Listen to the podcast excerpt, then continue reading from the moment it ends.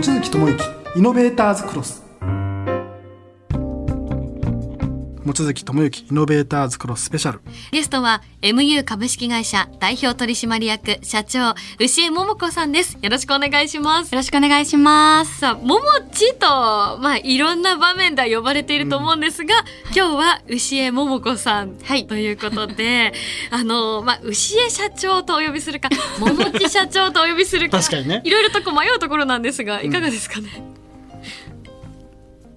桃地社長でお願いします。牛江社長ってなんかいやありですけどね。本当ですか？ですよ。なんか牛江って名字が結構堅苦しい感じがして、なんか強そうな感じがして。確かにね。はい。でもどちらでも大丈夫なんですけど、やっぱ、あのいろんな方にやっぱ桃地って言われているので、そうですよね。はい、なんか柔らかい感じで聞こえるので。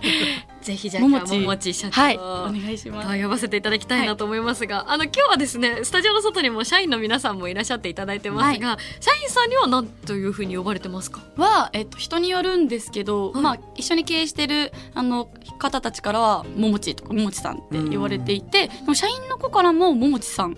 が多いです。やっぱ牛江はもう完全に忘れられてます。せっかく印象的なね名字ではありますね。ね基本的に桃地さんって言われています。じゃあ桃地社長改めてよろしくお願いいたします。はい、お願いいたします。まずはプロフィールご紹介させていただきます。はい。1996年のお生まれで現在26歳でいらっしゃいます。地下アイドルからニート時代人気アパレル店員を経てライブコマーサーとして起業家に転身。YouTube チャンネルは登録者数44万人超え。インスタグラムのフォロワー層は9割が女性で Z 世代の女子を中心に支持されています。MU 代表取締役社長でライブコマーサーでありインフルエンサーの桃地こと牛江桃子さんです。改めてよろしくお願いします。よろしくお願いいたします。ではマーケター望月さんがゲストにぜひ聞いてみたいことからお願いします。はい、えー、まずはですね MU 株式会社の事業内容についてお伺いできればと思うんですがあのホームページ拝見するとタレントマネジメント事業だったりとか D2C のブランド事業とかいろいろされてらっしゃると思うんですがまずこのタレントマネジメント事業ということでどういうタレントさんをマネジメントされてらっしゃるんですか？タレントマネジメント事業は、はい、こう SNS とかマスメディアとかに限らず、うん、いろんなフィールドでこう自分の個性を生かせるようなタレントのマネジメントを行っていて、はい、あとはライブコマーサーの育成なども今後行っていきたいと思っていて、うん、こうタレントが日本のみではなく、アジアとかで活躍できる環境や機会を作る事業部を日々目指しております。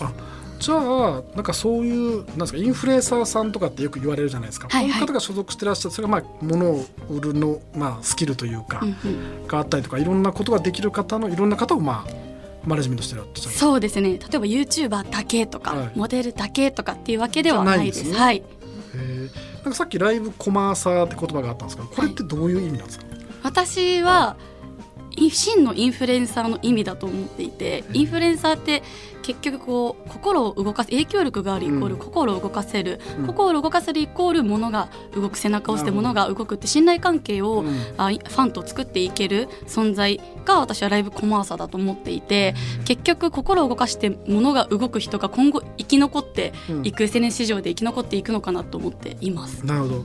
ちなみにそのなんか YouTube とかでいうと、まあ、アーカイブっぽい編集動画を上げる人もいるし、はいはい、ライブっぽくこう、まあ、インスタもありますけどやるじゃないですか、はい、このライブにこだわる意味が何かあったりされるんですか？やっぱ YouTube っていろいろなこう小細工ができるというか、まあ、そうですね、カットしてあの BGM つけてすごく面白い編集とか、まあ、いろいろ嘘もつけたりするんですけど、やっぱライブ配信ってリアルタイムだからこそ嘘がつけないし、人と一つのコメントにコミュニケーションを取ることで自分の表情にも嘘がつけないんですよね。小さな本当ちょっと微笑むとか、少しなんだろう口角がどうなるかで表情をすべて伝えられる、イコール嘘がつけないし本当に信憑性の高い情報を発信できるので、それで信頼関係が生まれやすいからこそライブ配信ってファンとの信頼関係を一番築きやすいツールかなって思っています。距離も近いですね、ね、そうですね。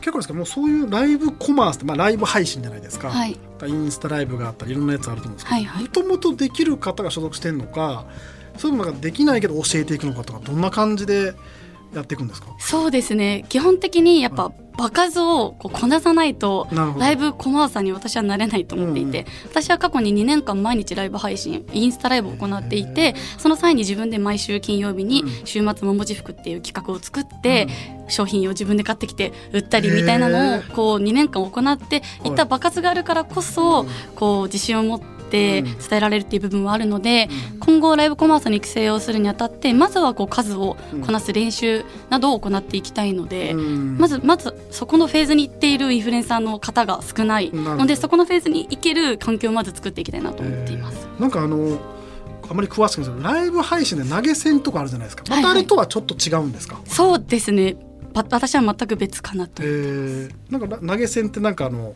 歌歌ったりするとなんか、はいはい。まああグッズをなんか飛ばしたりとかする。と違うのはやっぱその配信してる内容とかそのファンとの感じが違うんですか？そうですね。基本的にライブコマースは自分が良いと思った商品をこうライブでコマースー。するっていうところにしっかりフォーカスしているので、うん。投げ銭とはまた別軸のライブ配信のツールかなと思います。へーなんか最近なんかライブ配信で投げ銭やる若い子も全然いますしまあ、はい、インスタでももう手軽にできるから、まあ、ライブ配信する自体は多分すごくされる方もそうだし見る方もめちゃくちゃ増えてますもんね。そうですねもう昔よりめちゃくちゃ増えてる増えましたよね、まあ。コロナの影響もきっとあるんでしょうね。あると思います。へーでもその売る売るというか物を届けるみたいなところにフォーカスされてるのはすごい珍しいですよね。もともとアパレルやってたので商品をこう接客してお客様の心を動かすっていうことがうん。もともとずっと好きだったっていうところから派生してライブコマーサーになったっていうところです。確かに。これ桃地さんが売るものっていうのはやっぱりそのアパレルの洋服とか化粧品とかがイメージが強いんですけど他にもいろんなものがありますか？そうですね私が今自分でプロデュースしている青汁とかあるんですけど、うん。そういう食品系もライブコマースしますし以前のクライアントさんですとお菓子とかそういうものもライブ配信中にライブコマースしてっていうのも行っていましへたー。なので割とそんなにこうなんだろうなコスメだけとか美容系だけではないです。もちろんそこのクライアントさんが多いっていうのもあるんですけど。うん。うーんえちなみにアパレルブランドリルアンビション。こちら桃地社長がプロデュースしているブランドということですがはい。こちらももちろんじゃあライブコマースで、はい。まあ、ある意味どの商品よりもうん。これを売りたいっていうのも本音なんじゃないですか、そうですね。やっぱり自自分で立ち上げたブランドですし、うん。私リルアンビションを立ち上げる際に、えっと、ライブ配信を通してファンとこう競争してうん。こう作ってきたブランドであるので、あの例えばリルアンビションって名前作る時もファンとライブ配信で決めたりとかブランドのロゴを作るのにも何番がいいってで紙を印刷して並べへてー。どれがいいですかってやったりとか商品一つ一つ作るにあたってもファーストサンプルをお見せしてうん。どの色肩の膨らみどうかなとかファンの意見をライブ配信でリアル内部でコミュニケーションを取りながら作ったブランドになっています。一緒に作る感じですね。いいですねこれは楽しい。なんか推し活とちょっと似ているというか確かに。なんか一緒に盛り上げていこはいうっていうやり方が、やっぱアイドル時代のこういうものが生きているところもありますかね。そうですね。やっぱアイドル時代にどうしたらファンの方が喜んでくれるかとか、どうしたら一番心のこの懐に入れるかっていうところを、なんかチェキ会とかあったんですけど1分でこう懐に入ってファンにしなきゃいけないのでどどういうこう接し方でどうしたら懐に入って濃いお客様になっていただけるかってとこを意識してこうチェキ会やってたのであー生きてるんですねかなと思います。面白い。はい面白いですはいね。望月さんでは続いてのテーマもお願いします。はい、続きましてはですね MU 株式会社の起業のきっかけについてお伺いしたいです。まあさっきいろいろお話をお伺いしましたけども、はいそもそもこの起業しようっていうなったきっかけはどういったところにあるんですか？きっかけはですね、まずこう私自身の性格がすごいなんか心を大事にしようみたいな結構ムーブで生きていて、はい。なのでこう心を大切にするタレントのパートナーのような会社が。が作りたかったんですよね、うん。事務所というよりパートナー。こうライブコマースを育成したいっていううん思いもあるんですが、こう周りのインフルエンサーから頑張りたいのに頑張れる環境がないとかこう人間不信になるからどうしようとかいう相談を受けることが本当に多くって、へー。で私自身も活動する中でこううん。場所よりも人が今後は大事になってくる時代だなってうん。感じることが多くってでそこで自分の経験を生かして心に寄り添えるこう人生のブランディングまで一緒にできるようなパートナー会社を作りたいなって思ったのがきっかけです。そういうインフルエンサーさんとこうなんか育てたりとか話すのはすごくお好きなんですね。あすごく好きです。あとまあ本当に相談を受けることが。そんなに来るんですね。私が多分その独立して、はい。い、あのいろんなパートナーを探してとかやってたのもあると思うんですけど、うん。やっぱりみんなこう不安になったりメンタルがこうインフルエンサーってすごくこう波があるお仕事なので そういう時に夜中に「ももももち今から会えるちょっと相談あるんだけど」って呼ばれてはい。こう会いにその子行って、えー。私話聞いてあげてとかどうしようって話を相談されるのでじゃあ一回ちょっと考えてみる作るの。っ て動いてみるね私って言ってこう裏でバーって動いてパートナー会社を作ったみたいな感じです。今なんかあのインフルエンサーさんとか YouTuber で、まあ、子供のなりたい職業もトップになったじゃないですか,、はい。じゃないですか。でも実際は大変は大変なんですよ。きっと毎日配信するとか。そうですね。大変ですよねきっとね。大変だと思います。ね、だから逆で考えたらなんか普段なんかさっき経営者業もやりながらはい、配信もしてその一方でタレントさんのちょっと落ちた気持ちもケアしながらってもうすごい大変じゃないですか。そうですね。でも楽しいです。あ楽しいんです楽しいですね。はい。えー、なんかそういうケアしながら自分も落ちてる中でじゃあ10時から配信しなくちゃってこのメンタルのコントロールがむちゃくちゃ難しいイメージありますけどね。にコントロールってどういうふうにこう心なんかがけねリラてるんですか？ックスとか。それはもう私自分に負けないようにと思っているので 自分のメンタルコントロールは自分でするっていうところはもう絶対周りに迷惑をかけない。そうですか。自分は自分で自己解決。自己解決はどうですか？なんかこうリラックスする方法があるんですか、はなんだろう。本当に結構うん、まあお風呂にゆっくり入るとかー。あと一人で家でお酒飲むとかあそういう感じそういう感じで自分でこうメンタルをケアできる方法を結構考えてます。あとは好きなコスメ爆買いするとか。なんかそれとかすごい あれなんですけど、うん。ドンキとかに行って、うん。自分の好きなものドンキで爆買いするとか。買い物ですね。そうです。とかあは行ってます。なんかそういうドラッグストアで好きなもの爆買いするとか、っていうのを行っています。とにかく周りに迷惑をかけずに自分のメンタルは自分で保つって自分の機嫌は自分で取ってます。なるほどでもある意味その爆買いすらその新しい YouTube のネタにもなるじゃないですか。そうですね。あ確かにね。なんかいい循環ですよね。そうなんですよ、うん。常にそこは考えちゃいますね。これ買ってこれ企画にしようとかも考えちゃうのでもうちょっと いやいやだから職業病感若干ありますよね。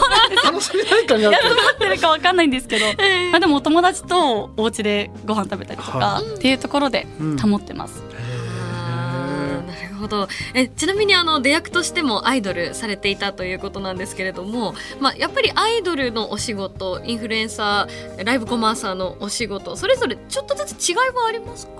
そうですね。全然違います、うん。まあ、ただそのライブコマーサーとかアイドルとか一貫してファンの心をつかむじゃないですけど、懐に入って信頼関係を築くっていうところは一緒かなって思っていますね。あーあのファンとのこうやり取りっていうのは、まあ、先ほどチェキの話なんかはありましたけれども、うん。アイドル自体は SNS はいかがでしたか？あもうほぼやってなかったですね。あそうですか。一応グループでやってたので、うん。アイドルを。ツイッターを一応やってたんですけどそんなに活用はしていなくってもちろんそのアイドル時代に SNS の活用が得意とも思ったことがなかったです、うん。一切。うーん。じゃあやっぱりこうアパレルの店員を経た頃、こう SNS も盛り上がってきてというところもありますか？そうですね。アパレルスタッフを始めた時に初めて半年ぐらいで12万ぐらいバッて伸びた時があってね。その時にあなんか SNS 楽しい得意かもって思ってその時に毎日時間を決めて投稿して、うん。ハッシュタグを研究したりっていうのをあ。自発的に行っていてそれで増えたので。じゃあそれ教えてもらったというよりも自分で独学ですか？あそうです。もちろんアパレルの会社で SNS の運用方法とか誰も教えてはくれないので。あすごい。そうなんですよ。その当時付き合っていた彼氏がうん。ちょっとそういう SNS にも興味があって2人でこう「ハッシュタグこれつけたら伸びるかもね」とか「毎日何時がいいんだろう」とか話しながらやってたので当時の彼にはすごく感謝しています。なるほど。それ重要な、そうですよね。はい。ですよね。では最後はこちらのテーマもお願いします。はい、えーでは2023年のビジョンについてお伺いしたいんですがまず最初に、もう22年も終わりますけども、はい、今年1年振り返ってどんな年でしたですか？今年1年はやっぱりこう MU を立ち上げたことが一番大きくってやっぱり信頼できる仲間と立ち上げれたことが印象深いんですけどやっぱいい会社にするために部長陣と本当にたくさんぶつかって、まあ時には本当に涙することも本当によくあったんですが、まあみんなで一つの目標に向かってこう走る喜びとか楽しさを知れた一年ではありましたね。なんかこうもともとあれですよね今アイドルやられてこう順番に来てるけど会社組織みたいなのって、はい、経営とかって、はい、あんまり学ぶ機会も少なかったのでそこはもうやりながらですか？そうです本当にやりながら。